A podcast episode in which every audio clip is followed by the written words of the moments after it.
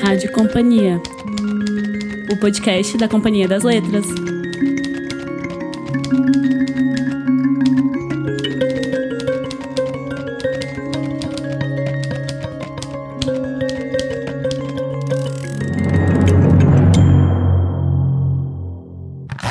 Bem-vindo à Rádio Companhia, o podcast da Companhia das Letras. Eu sou Marina Pastore e essa é mais uma edição do Clube Rádio Companhia. Todo mês escolhemos um livro publicado pela Companhia das Letras para discutir aqui no podcast, com alguns convidados e com a participação de vocês, nossos ouvintes, pelas nossas redes sociais. No episódio de hoje, o livro escolhido é Enclausurado, de Ian McEwan. Publicado em 2016, esse é o 14º romance do autor, que é um dos nomes mais importantes da literatura contemporânea. Para apresentar esse livro para a gente, eu estou aqui com o Ricardo Tepperman, editor do McEwan na Companhia das Letras. Ricardo, você pode começar falando um pouquinho sobre a obra do McEwan e sobre esse livro? Bom, o McEwan é um dos escritores da atualidade mais cultuados, adorados, né? Realmente os livros são é, muito envolventes. Então é um cara que é conhecido no, nos registros mais literários, assim, né? Como cotado para Nobel, etc. É, e eu vou colocar um mas aqui, mas é muito popular ao mesmo tempo, quer dizer, ele reúne essas qualidades que nem sempre andam juntas, de ser um, um enfim, de fazer literatura muito sofisticada é, e ao mesmo tempo muito estimulante, muito de, de, de, que dá vontade de virar as páginas e você abre um livro e não consegue largar. Quem, te, quem leu algum dos livros do McEwan, é, eu imagino que estará de acordo comigo. É, e esse livro enclausurado é muito singular, é porque talvez foi o primeiro, muito provavelmente, e até agora acho que continua sendo o único livro narrado da perspectiva de um feto né? Nós, na literatura brasileira, temos é, um, um, um, exemplo muito conhecido, que é o do Memórias Póstumas de Brás Cubas, em que o, o livro é narrado por um autor defunto.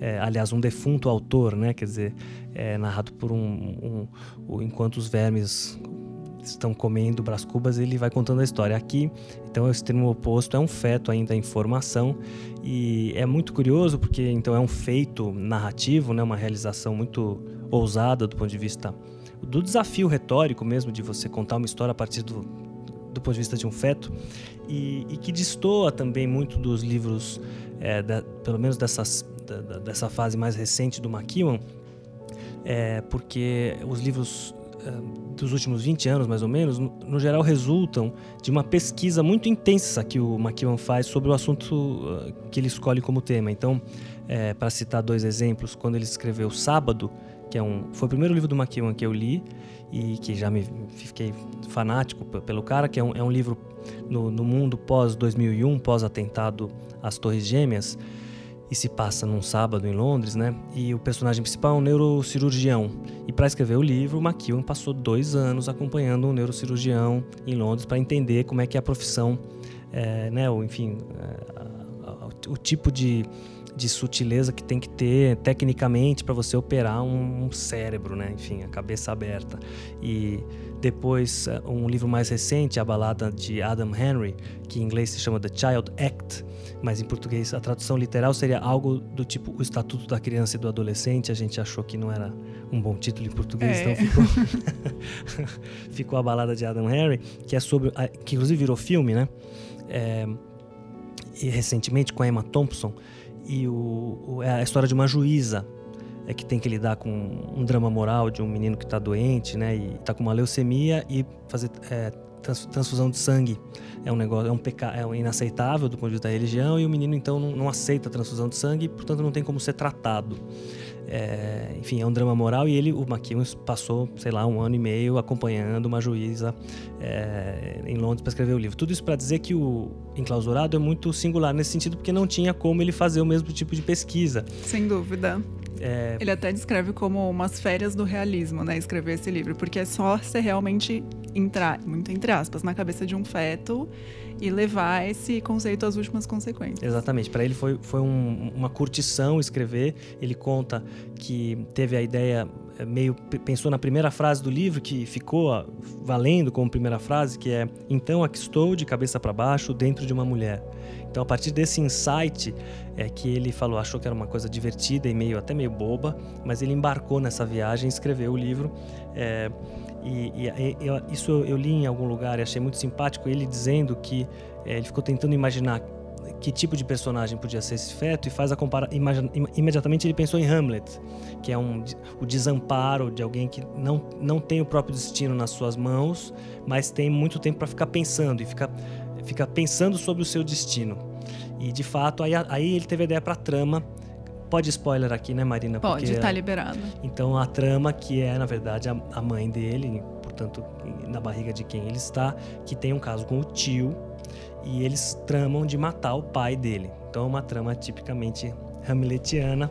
É, e enfim, e aí uma solução estilística também que ele encontra, ou narrativa, é que a Trudy, a mãe dele, é uma fanática ouvinte de podcasts e de rádio de informação, a BBC 4. Então, com isso, é, o, o, o bebê, o feto, tem acesso a muita informação, quer dizer, isso mais ou menos como se ele precisasse de uma justificativa realista, né? Quer dizer, totalmente inverossímil, mas é uma justificativa que dá algum sentido, quer dizer, por isso que o, o bebê está informado sobre os fatos do mundo e como em todos os livros do McEwan, os fatos do mundo entram muito na história. Ainda que ele brinque que é um, um puro exercício de estilo, uma curtição, é, tem muito do espírito do tempo é, no livro. Vamos ouvir um trechinho do livro lido pelo Wagner Moura no evento de comemoração dos 30 anos da Companhia das Letras em 2016. Então aqui estou eu, de cabeça para baixo, dentro de uma mulher. Braços cruzados, pacientemente esperando esperando e me perguntando dentro de quem estou, o que me aguarda. Meus olhos se fecham com nostalgia quando lembro como vaguei antes em meu diáfano invólucro corporal. Como flutuei sonhadoramente na bolha de meus pensamentos, no oceano particular, dando cambalhotas em câmera lenta, colidindo de leve contra os limites transparentes do meu local de confinamento. A membrana que vibrava embora as abafasse com as confidências dos conspiradores engajados numa empreitada maléfica. Isso foi na minha juventude, despreocupada. Agora, em posição totalmente invertida, sem um centímetro de espaço para mim, joelhos apertados contra a barriga, meus pensamentos e minha cabeça estão de todo ocupados. Eu não tenho escolha, meu ouvido está pressionado noite e dia contra as paredes onde o sangue circula. Escuto. Tomo notas mentais. Estou inquieto.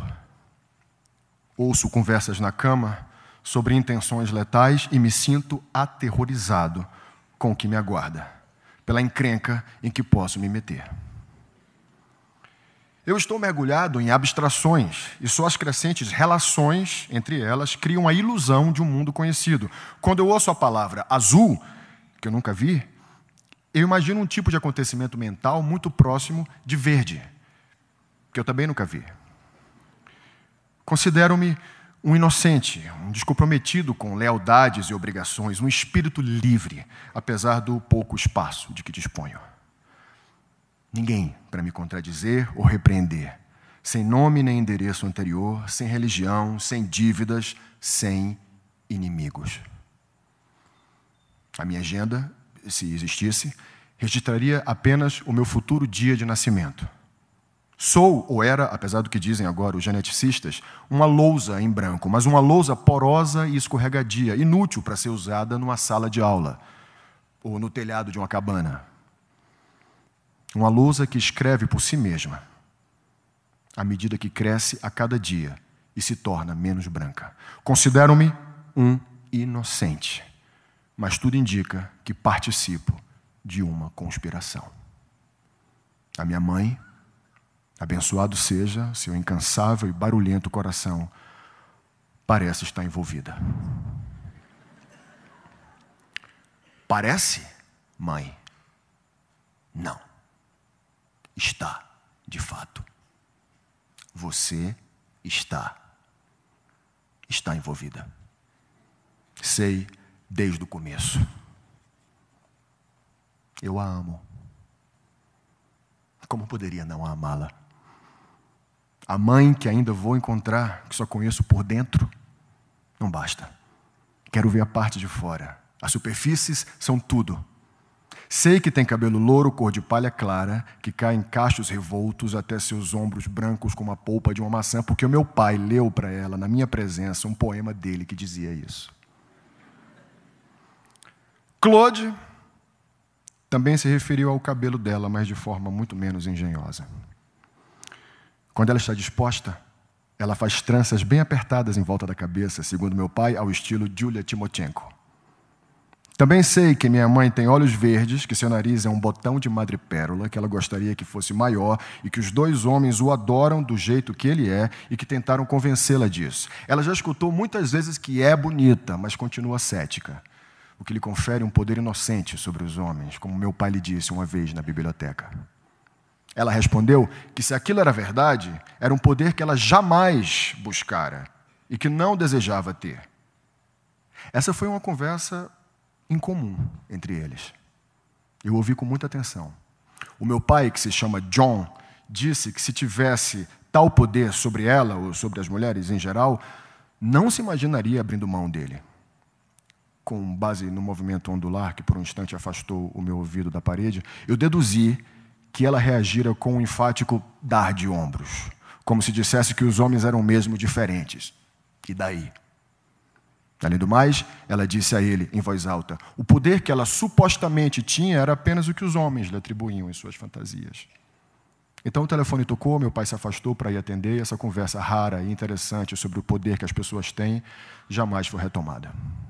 Mas voltemos à minha mãe, a infiel Trude, cujos braços e seios, cor de polpa de maçã e olhos verdes eu desejo profundamente conhecer cuja inexplicável necessidade de Claude antecede meu primeiro clarão de consciência, meu primordial ser, e que frequentemente fala com ele e ele com ela em sussurros na cama, em sussurros no restaurante, em sussurros na cozinha, como se ambos suspeitassem de que úteros têm ouvidos.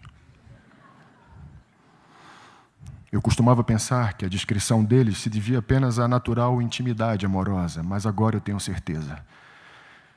Eles evitam usar as suas cordas vocais porque estão planejando um acontecimento tétrico. Se der errado, eu os ouvi dizer, suas vidas estarão arruinadas. Acreditam que, se vão seguir em frente, devem agir depressa, logo. Dizem um ao outro para serem calmos e pacientes lembram um ao outro do custo que o fracasso do plano representaria, de que há várias etapas, que uma deve estar ligada à anterior, que se uma única falhar, todas falharão, como lâmpadas velhas de árvores de Natal. Uma comparação incompreensível feita por Claude, que raramente diz alguma coisa obscura. O que eles pretendem fazer os repugna e amedronta. E nunca falo da coisa diretamente. Em vez disso, envoltos em sussurros, trocam elipses, eufemismos, aporias, e depois dão tossidinhas e mudam de assunto. Numa noite quente e requieta, na semana passada, quando achei que os dois dormiam havia muito tempo, minha mãe disse de repente na escuridão, duas horas antes de o sol nascer, de acordo com o relógio do escritório do meu pai no andar de baixo: Não podemos fazer isso. E de pronto, Claude disse, num tom de voz normal: Podemos. E depois de um instante de reflexão, podemos sim. Para conversar sobre essa leitura, as minhas convidadas de hoje são Fabiana Roncoroni, gerente de produção da Companhia das Letras, Fernanda Dias, do nosso Departamento de Direitos Estrangeiros, e Laura Castanho, que resenhou o livro para o blog Sala 33. Bem-vindas, meninas. Olá. Oi, obrigada pelo convite. Eu que agradeço vocês por terem vindo.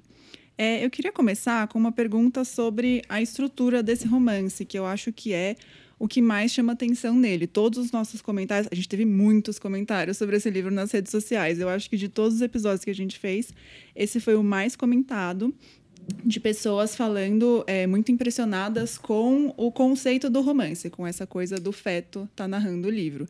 Então teve gente que adorou, que achou um conceito genial, e teve gente que ficou muito angustiada com aquela coisa de o feto parecer que tá preso no útero e a gente fica com um pouco com essa sensação também. Então, eu queria saber de vocês. Fabi, eu sei que você é uma pessoa que ama livros que tem alguma coisa de diferente, assim, na estrutura, que fogem um pouco do, do convencional do romance. Então, eu queria saber o que, que você achou dessa, desse conceito que o McKeown usou nesse livro. Acho genial. Genial. Eu, enfim, eu gosto muito do Ian. E essa estrutura, ela é brilhante para mim sim, a gente se sente meio preso, mas na primeira linha você já está fisgado. Pelo menos eu, eu, o primeiro capítulo eu realmente acho brilhante. Ele é um pouco angustiante, assim, no, no sentido de que você não, não tem outro ponto de vista senão do feto que nem eu acho que você fica um pouco na dúvida se é um ponto de vista, na verdade. Uhum. Porque você não sabe muito bem de onde ele tira as informações que ele tem. Logo no começo do romance, ele fala um pouco é, da noção que ele tem de cor. Então, ele fala que quando, quando ele sabe do verde, ele não sabe.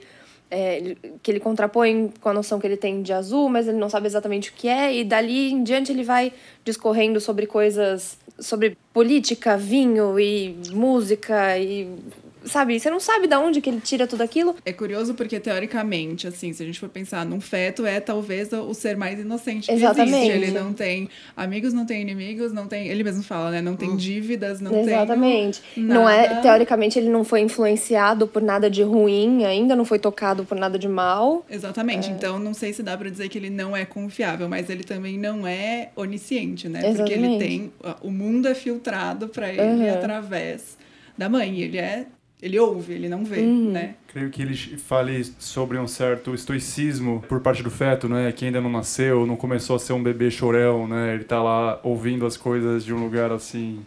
É, que tudo que tudo observa, né? É, o próprio Feto fala numa, no começo do livro ele fala que ele é supostamente uma página em branco e eu acho que mais para frente ele mesmo contesta essa ideia, né? Uhum. Agora eu gostei muito do livro. Eu estava conversando com a Bruna lá embaixo, ela me falou que teve gente que não gostou, que achou uh, perturbador, angustiante, Sim. não sei o quê.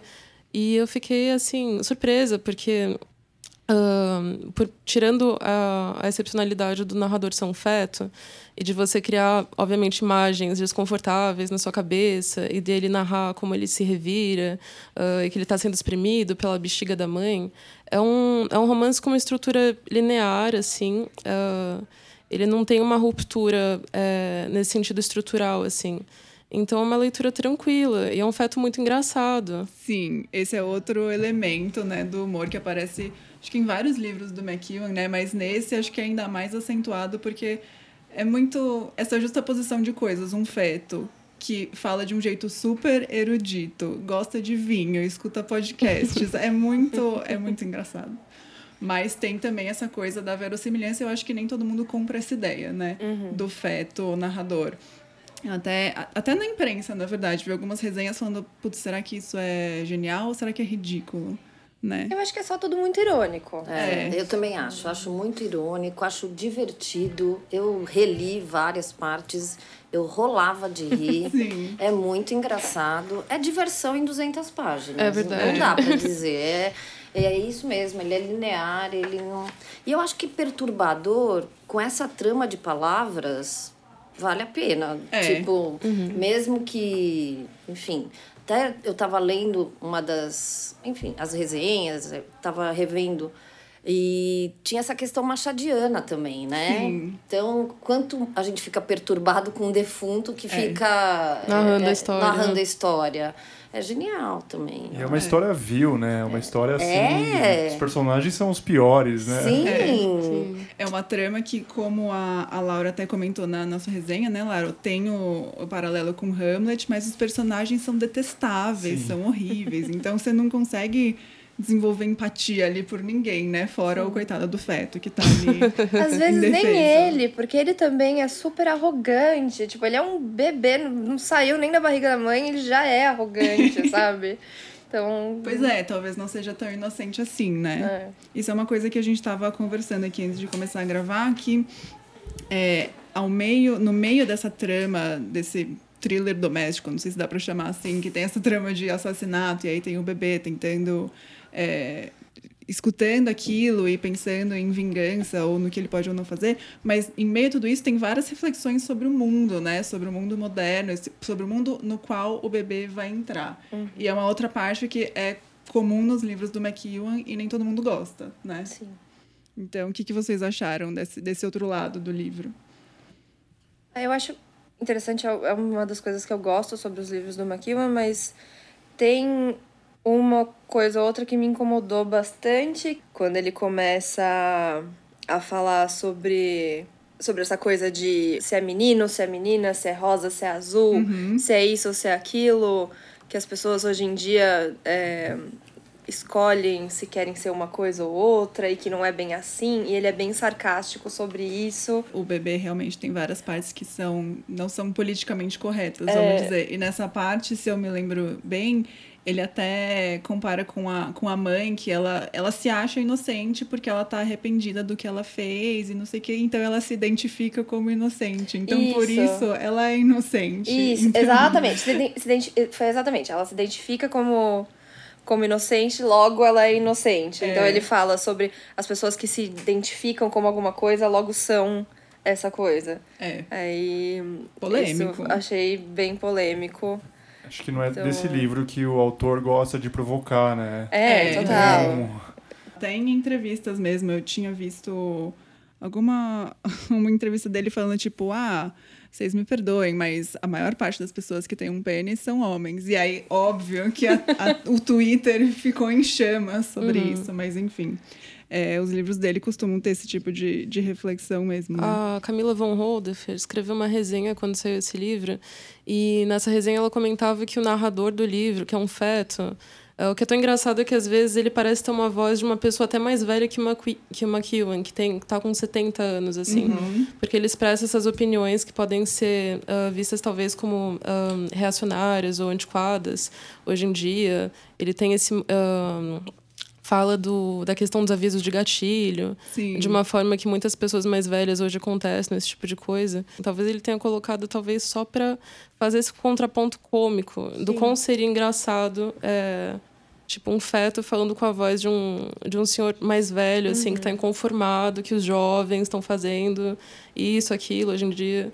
Eu, como leitora, simplesmente leitora por prazer, enfim, é, eu sinto que é uma provocação. Uhum. Que é, para mim, toda hora ele está chamando para reflexão, mesmo uhum. nessa parte que ele fala do gênero, né? Que ele, uhum. ou qualquer outra, que ele fala do. Da, ele poderia ter nascido na França e nasceu eu acho que ele está refletindo sobre o mundo moderno. Ele está falando de podcast, por exemplo. Eu, para mim, ele fica levantando. Ele está levantando reflexões. É um feto que reflete. E talvez com essa pegada de um homem mais velho, de uma pessoa mais velha. Sim. Talvez por isso que ele goste tanto de vinho, né? Exatamente. É, Ou pois é, provou tem... o primeiro uísque, né? É. Gente, eu morro de rir. Eu acho muito engraçado. É, é, muito engraçado porque a mãe dele tá constantemente embriagada e, consequentemente, ele também. Então, acho que algumas dessas reflexões aí são uns monólogos, assim, um pouco bêbados, né? Eu acho também. maravilhoso que ele mal nasceu e ele fala que ele já tem problemas com álcool. É, não, é, mal nasceu, não. Ele não nasceu, ele já tem problemas com álcool. E são momentos de de deleite, de certa forma, a hora que, ele, que a mãe bebe, né? Ele, é. O que ele traz em seguida são as melhores reflexões que ele faz, né? Sim, ele mal pode esperar para sair no mundo e realmente saborear é. um vinho sem ser filtrado pela placenta.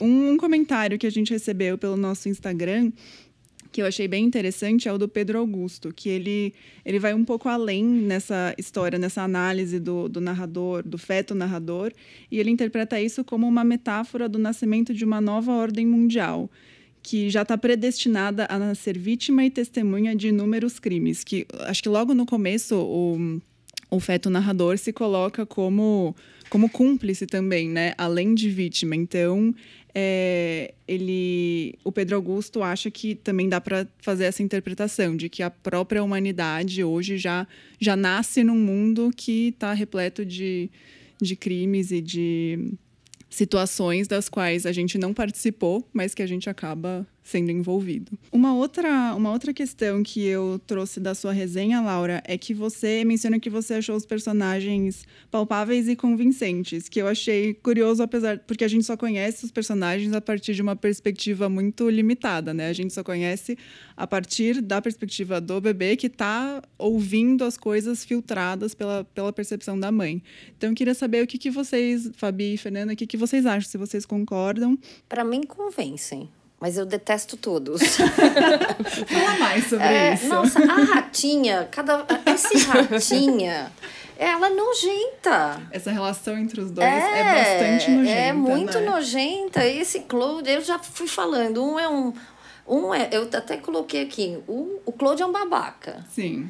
Sem o dúvida. John, eu tô na dúvida, porque ele é tão bom que ele é um loser, né? Na realidade, ele acaba sem. É, é, e essa ele é meio bobão, meio né? bobão. Assim... E, e, e, essa ratinha. E aí, até o, o próprio feto fica nessa relação meio esquisita com essa mãe. Pensando naquela questão do se o narrador é confiável ou não, o narrador, ele também muda de opinião sobre os personagens de acordo com o que acontece Sim. ou de acordo com o que ele ouve e sente, né? Por exemplo, é, o, o pai dele é uma figura que ele não, não tem tanto contato assim, porque ele não tá lá, né? Ele tá morando em outro lugar, mas ele admira e quer salvar do, do Claude, que é o, o vilão da história. E depois que o, que o John é, vai até a, a, casa deles e aí faz aquele discurso sobre o amor uhum. e depois ele fala que não, agora você vai sair da casa e aí eu vou vir morar aqui com a minha namorada nova e é isso e eu não vou esse bebê, ele nem menciona o bebê, né? E aí o narrador fala o seguinte: o que eu fui na, na peroração de meu pai, um morto. Nenhuma só menção, nem mesmo num comentário lateral, nem mesmo ignorado como uma irrelevância. Ele rendeu homenagens às lembranças sinceras e se esqueceu de mim, correndo rumo a seu próprio renascimento e ignorou o meu nascimento. Então ele fica, tipo, sentido mesmo e meio que tem uma outra visão do pai a partir disso. Então, eu acho que o fato do narrador conseguir meio que se arrepender e perceber que ele se enganou em relação às pessoas é, me diz que ele não é que ele é até um pouco confiável que a gente tá ele não sabe de tudo mas o que ele sabe o que ele sente a gente está vendo meio que à medida que ele descobre as coisas. E isso torna ele consistente também, né? O fato dele. Porque o que marca. É, esse livro é uma espécie de releitura do Hamlet. Uhum. E o que marca o Hamlet, inclusive na história da dramaturgia, é que é mais ou menos nessa época do teatro elisabetano que os personagens começam a ter dúvidas, assim. Uh, e ter esses marcadores da individualidade. Creio que a, a própria condição do, do narrador, que ela é impossível, meio surreal, é, traz alguma, alguma credibilidade aos personagens, né? Ele é um feto que está dentro da barriga de uma mãe e que mal menciona, né? Eles mal conversam do, é... do, fato de que ela está com um bebê na barriga. É muito curioso, porque o plano do assassinato é super detalhado, eles conversam sobre isso o tempo todo. Agora, o plano do que vai acontecer com o bebê. Não há sequer é uma menção. Mas é, ele é ignorado pela mãe também, é né? Na realidade, é, ele, e ele é fiel à mãe. É essa parte é. que é muito interessante. Mas talvez seja natural, né? Exatamente. Mas, por exemplo, quando a Marina estava falando do, de, desse trecho que ele fala do pai, mas a mãe também nem, nem liga, liga. para ele. Eu acho que também é esse outro elemento que causa um incômodo nas pessoas que se sentiram incomodadas pelo livro. Tem até um comentário da Erika Leme no evento que a gente criou no nosso Facebook, que ela diz o seguinte: Durante toda a leitura me senti incomodada. Não tem outra palavra para isso. Sou mãe de uma menininha de dois anos e aquela mãe, aqueles sentimentos daquele feto indefeso me deixaram angustiada. E aí o que eu acho mais interessante é que ela diz: Isso faz com que a leitura tenha sido ótima, embora não prazerosa, porque conseguiu mexer com os meus sentimentos. Então eu acho que mesmo quem quem se sentiu mal lendo tem a noção de que o livro é bom e se você se sentiu mal é porque ele está funcionando. É. Sim, eu ia, eu tinha pensado isso no começo também, essa coisa de muita gente ver o lado perturbador, o lado talvez é, asqueroso, grotesco uhum. uh, desse narrador, das circunstâncias dele como algo negativo. Eu não acho, para mim é algo que dá uma outra dimensão, assim, dá uma angústia talvez, mas eu não vejo como negativo. Eu acho, eu achei interessante assim, eu achei que tornou a leitura mais prazerosa.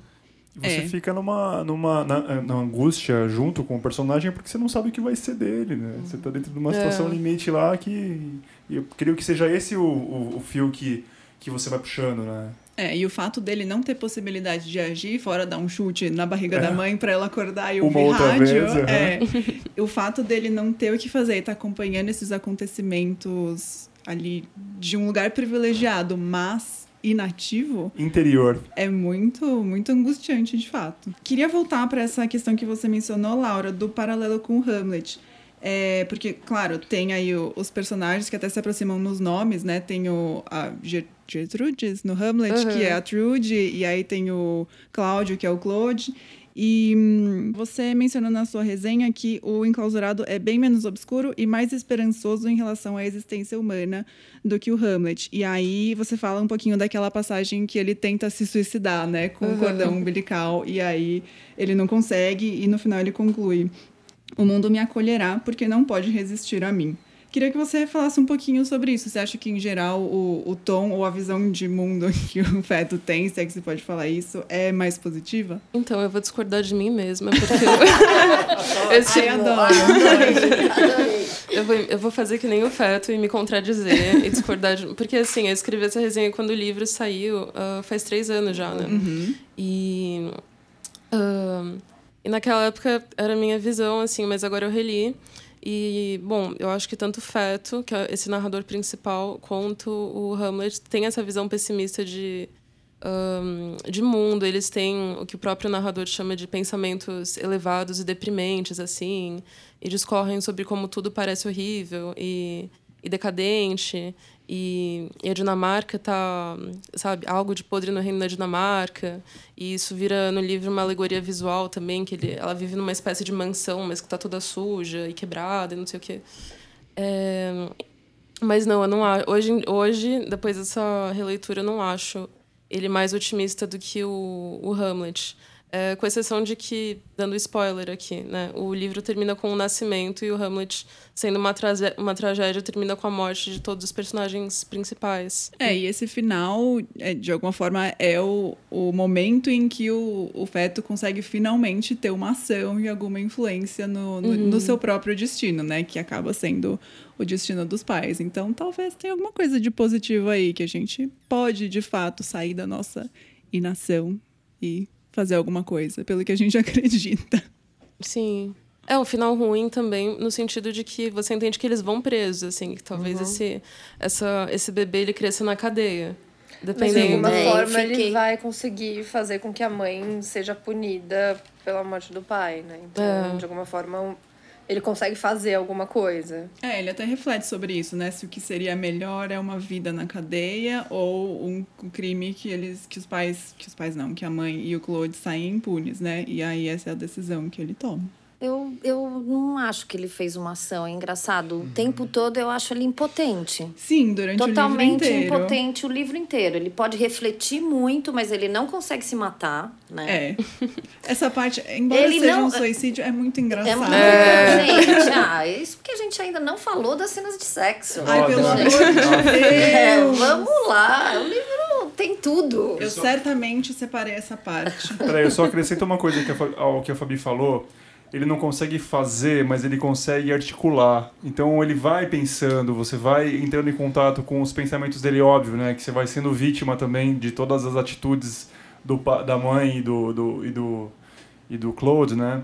Mas então, à medida que você vai acompanhando aqueles pensamentos, você vai criando também os seus julgamentos e, e enfim, o que, que você acha de certo e É. errado dentro dessa história. Tanto né? que todo mundo acha que os dois são. A, a Shuri e o Claude são horríveis, Sim. assim, sem dúvida, sem sombra de, Ambos os casais, né? Sim. O, o John também. John, né? Não. John. É John. né? É, o John e a Elodia, a É. poeta das Elodia, corujas. Que tem uma voz de, de, de um pato, né? Mas, mas eu achei que no final ele, ele toma a iniciativa de nascer no que pra mãe dele é o pior momento possível. E parece que é difícil nascer. Ele tem que furar lá a bolsa Ele fica amniótica apertando com com a a unha. unha, né, É, é uma cena meio... Outra senha um pouco angustiante. Tem várias, né? Mas vamos pensar, no fundo todo mundo passou por isso, Sim. né? Isso Sim. é o que mais me encanta também, porque na realidade todo mundo nasceu de alguma maneira e que gostaria de ser um pouco esse espectador aí que fica vendo e opinando. É, é muito, muito interessante isso. Eu lembrei que temos uma leitura do Wagner Moura Eu tava dessa pensando cena nisso em agora. especial. Então vamos ouvir. Nem todo mundo sabe o que é ter o pênis do rival do seu pai a centímetros do seu nariz.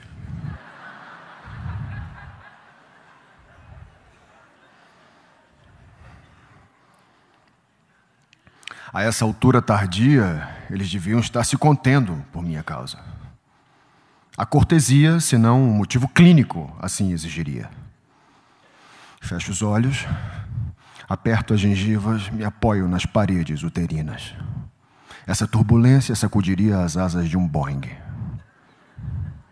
Minha mãe estimula o seu amante, o incita com gritos dignos de um parque de diversões.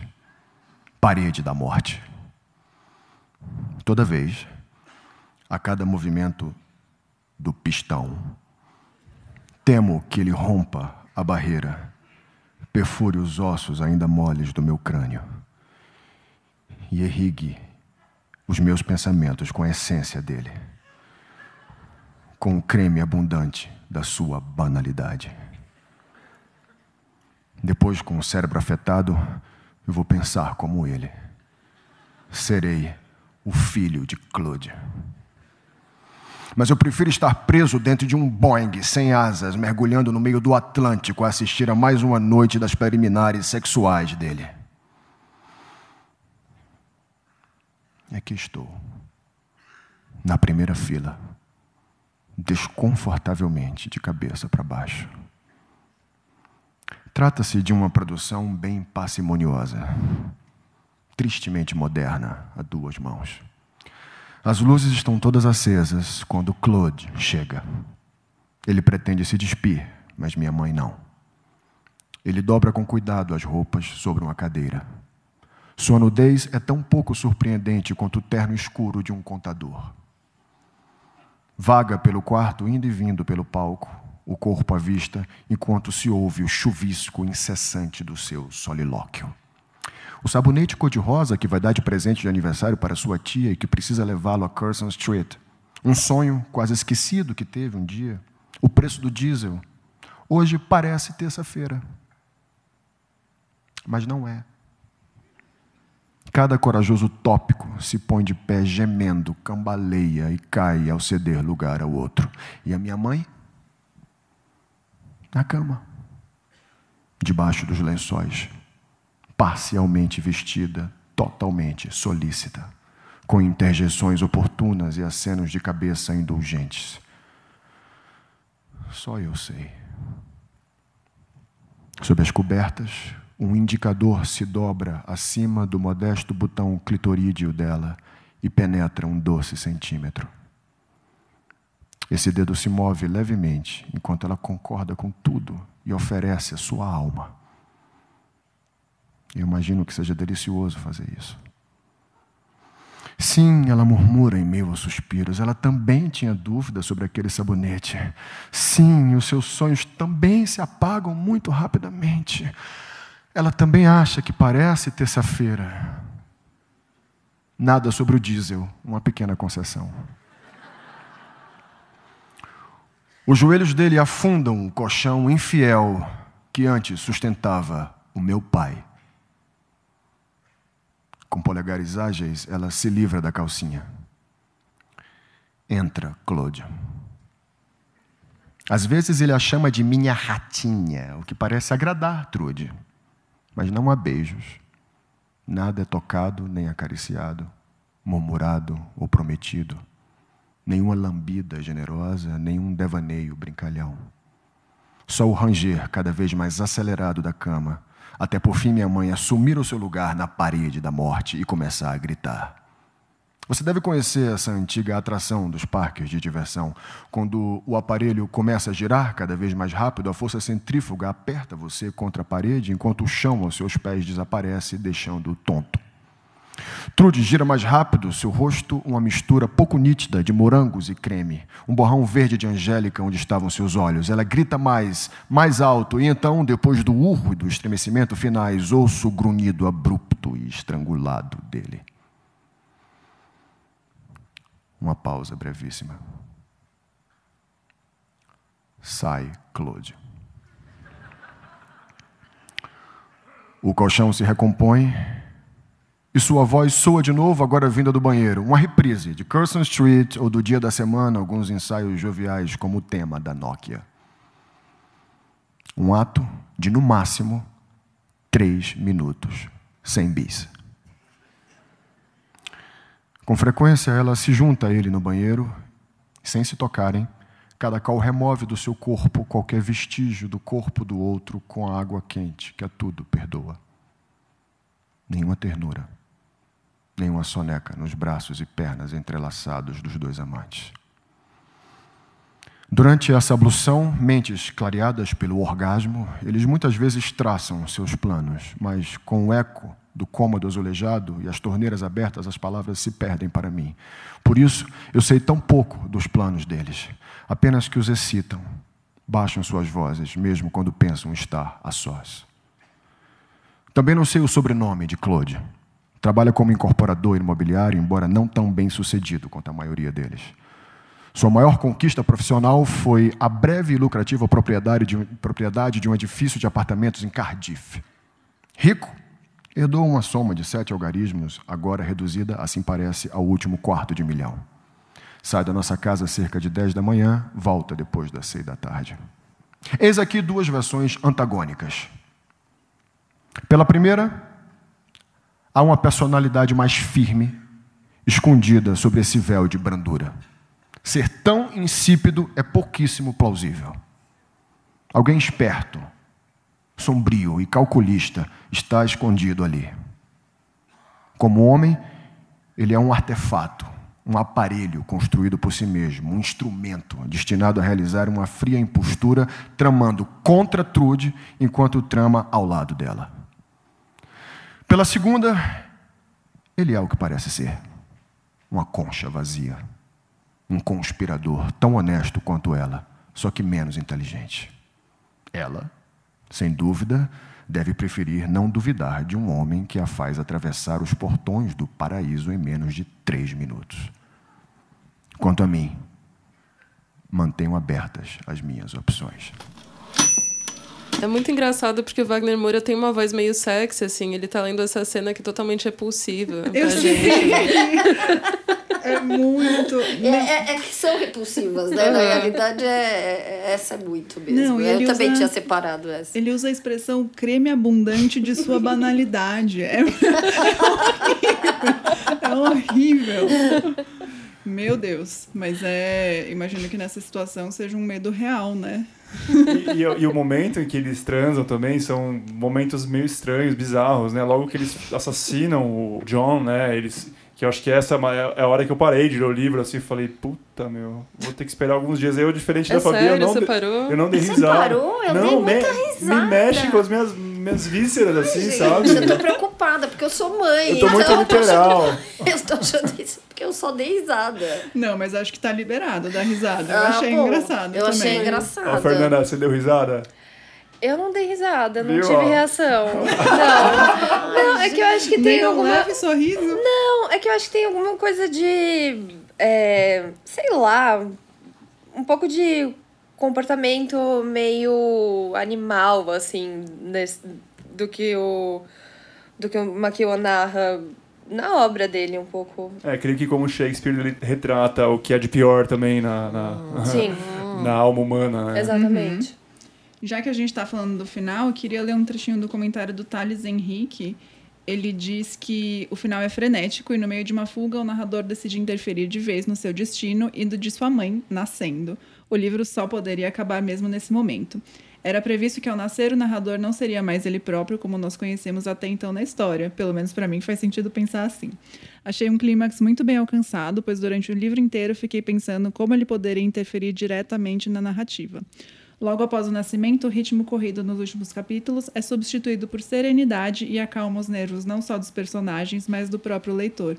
E vocês ficaram satisfeitas com o final? Ele é meio enigmático. Você acha que eles vão preso, mas no fundo eu fiquei pensando já, podia ter uma continuação, né? Podia, né? Final aberto é uma um coisa final que... aberto, eu, é verdade. Eu pensei isso. E aí eu queria saber o que, que vocês acharam, né? Eu adoro um final aberto, se desculpa. É, eu também gosto. É, o que eu mais gostei, assim, da, do romance é que a história do Hamlet as pessoas conhecem, assim. Então, você- mas ah, nesse livro, por exemplo, ele pegou as principais peças da história e mexeu. Então, o narrador, que seria o personagem principal, ainda não nasceu. O pai, ele não foi assassinado ainda.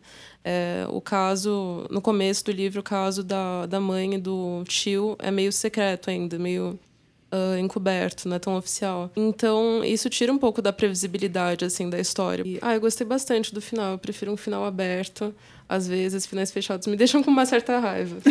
Não, eu gostei do final, mas te dá uma curiosidade. Eu acho que. Porque realmente eu acho esse narrador muito, muito. Mas eu interpretei como também, tipo, um momento que ele não vai... Talvez ele não... Não sei se ele vai nascer e ter toda a consciência que ele tinha enquanto estava no dentro da mãe, assim. Eu interpretei, tipo, ah, então aqui ele vai esquecer tudo que ele pensou agora e ele vai ter uma vida totalmente diferente. Gente, Faz sentido. tem uma coisa que eu acho que não tem muito a ver, e eu não sei se o McEwan tem essa, esse, esse paralelo aí, mas pesquisando para esse podcast, eu fiquei sabendo de um mito judaico que é que o feto na barriga da mãe é um ser onisciente. E aí, quando o bebê nasce, vem um anjo que toca a boca do, do bebê. E aí é por isso que a gente tem essa curvinha em cima do lábio, que eu descobri que se chama filtro labial, veja bem.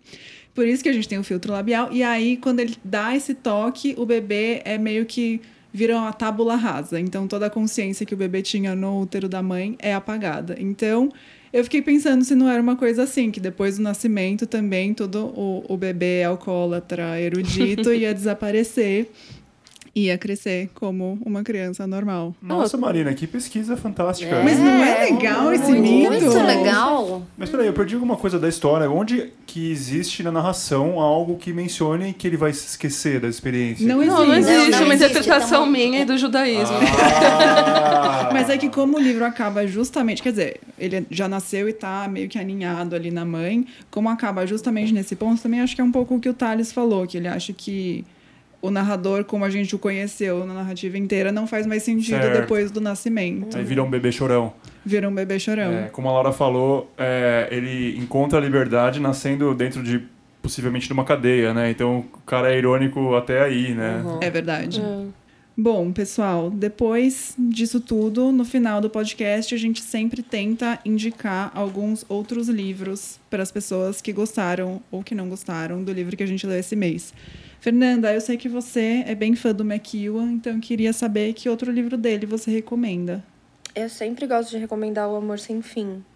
Que eu acho que é um livro do McEwan que não é muito popular, assim. Eu acho que é um dos melhores dele.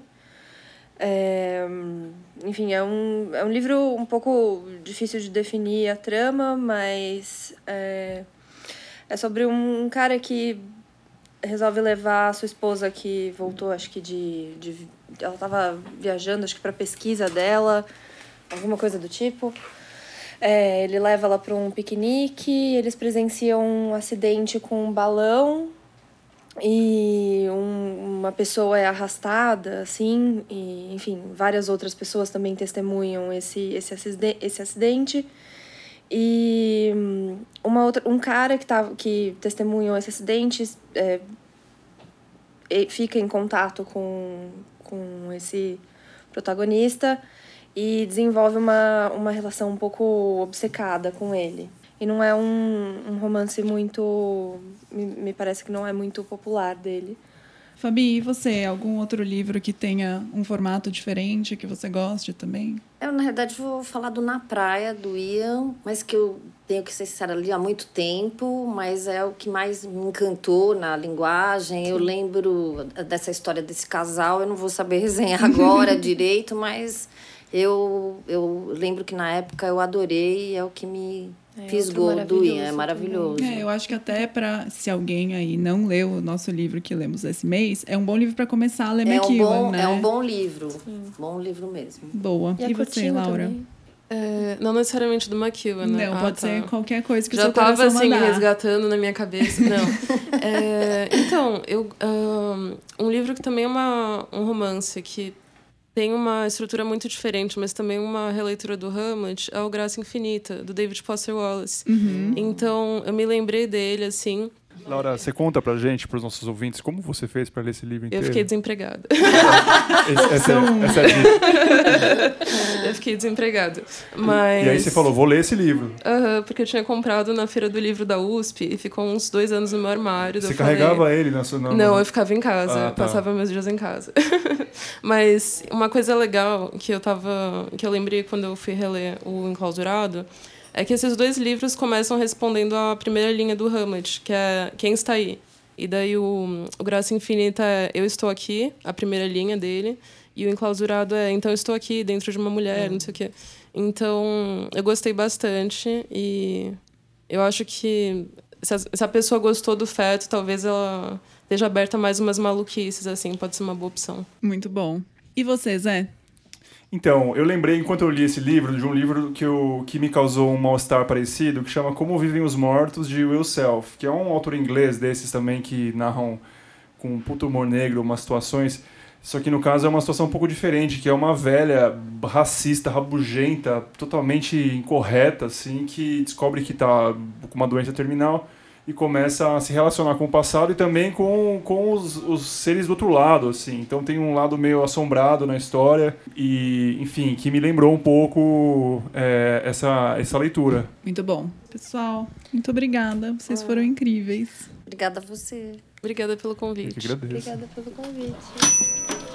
Para terminar, vamos ouvir o Ricardo Tepperman falar um pouquinho sobre Máquinas Como Eu, que é o mais recente romance do McEwan que a gente acabou de lançar aqui pela companhia. Máquinas como Eu é um livro que resulta de pesquisa, é, porque o McEwan estudou os debates, todas as questões tecnológicas e morais que estão implicadas no debate sobre inteligência artificial e produziu um romance, mais um romance desses de virar página, de que a gente não consegue largar, em que estamos, inclusive, isso é muito original com relação aos, aos demais livros dele. É um- uma história alternativa, porque estamos no início dos anos 80 em Londres, mas a história não no livro não é a história que nós conhecemos. Por então tem alguns fatos históricos que o McEwan inverte o sentido e, para nos colocar nessa nesse nesse eh, tempo paralelo, né? Então estamos no início dos anos 80, a Inglaterra perdeu a guerra contra a Argentina pelas Ilhas Malvinas. eh, os Beatles continuam tocando.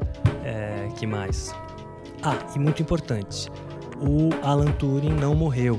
Alan Turing, aquele matemático que desvendou os códigos secretos dos nazistas na Segunda Guerra e que depois foi acusado e condenado pelo crime, então crime de ser homossexual e é, que acabou se matando. É um pouco controverso se, não- se ele se matou ou morreu, mas enfim, morreu. Alan Turing, acho que nos anos 50. E, e na história aqui do McKeown, Alan Turing pode viver a sua, viver plenamente essa sua ah, homossexualidade e é, como uma pessoa muito feliz e realizada, ele enfrenta esse, essa, essa questão da, da, da acusação lá nos anos é, 40, 50, ultrapassa isso e a sua contribuição para a ciência faz com que a tecnologia avance muito mais rápido. Então estamos em 83, mas já a internet de, é, de alta qualidade, smartphones e robôs, quer dizer, robôs uh, com aparência humana e com uma funcionalidade impressionante, inteligência artificial. Então temos um, eh, esse é o cenário que, que, que dá o mote para o livro. Eu, eu poderia me estender aqui e contar mais da trama, mas basicamente tem o personagem principal que compra esse robô da primeiríssima geração, gasta uma grana que ele não, praticamente não tem, gasta, empenha a grana que ele herdou é, quase o preço de um apartamento para comprar esse robô. Ele é meio apaixonado pela vizinha e é, então começa a haver uma espécie de triângulo amoroso, porque entre ele, a vizinha e o robô rola um pouco de tudo. E, e aí, enfim, uma trama muito envolvente, como só o McKeown sabe fazer. e aí deixo para os leitores, mas é um livro espetacular e que de fato antecipa muitos dos, dilema, dos dilemas morais que nós já começamos a viver nos tempos de, eh, de, de, de inteligência artificial hoje, né? só de pensar nos algoritmos de rede social, algoritmos de internet, como eles controlam a nossa vida e como isso tende a se complicar cada vez mais com o desenvolvimento da tecnologia. Está tudo é, explorado de maneira muito inventiva no livro do Maquil, é imperdível. Espero que vocês tenham gostado da conversa de hoje. Obrigada, Fabiana, Fernanda e Laura, e obrigada a vocês, ouvintes. No episódio do mês que vem, nós vamos falar sobre A Vida Invisível de Eurídice Guzmão, da Marta Batalha. Leia com a gente e deixe seus comentários no evento do Clube Rádio Companhia no Facebook ou nos posts sobre o livro que vamos fazer no Instagram. Você também pode mandar seus comentários, críticas ou dúvidas por e-mail rádio@companhiadasletras.com.br. Até a próxima.